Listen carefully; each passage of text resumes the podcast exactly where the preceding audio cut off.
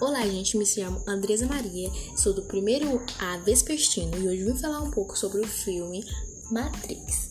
O filme Matrix conta uma história como se o mundo fosse denominado por máquinas. Após uma guerra entre máquinas e humanos, há muitos anos à frente da nossa época, a humanidade já evoluída criou máquinas com inteligência artificiais, máquinas capazes de raciocinar e agir melhor. Foi aí que aconteceu a grande revolução. As máquinas denominaram a humanidade.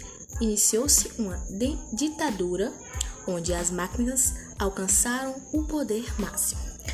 Em relação às pílulas azul ou vermelha, eu escolheria tomar as duas, porque eu ficaria curiosa para saber como seria e o que aconteceria e o que eu presenciaria caso eu tomasse as duas juntas.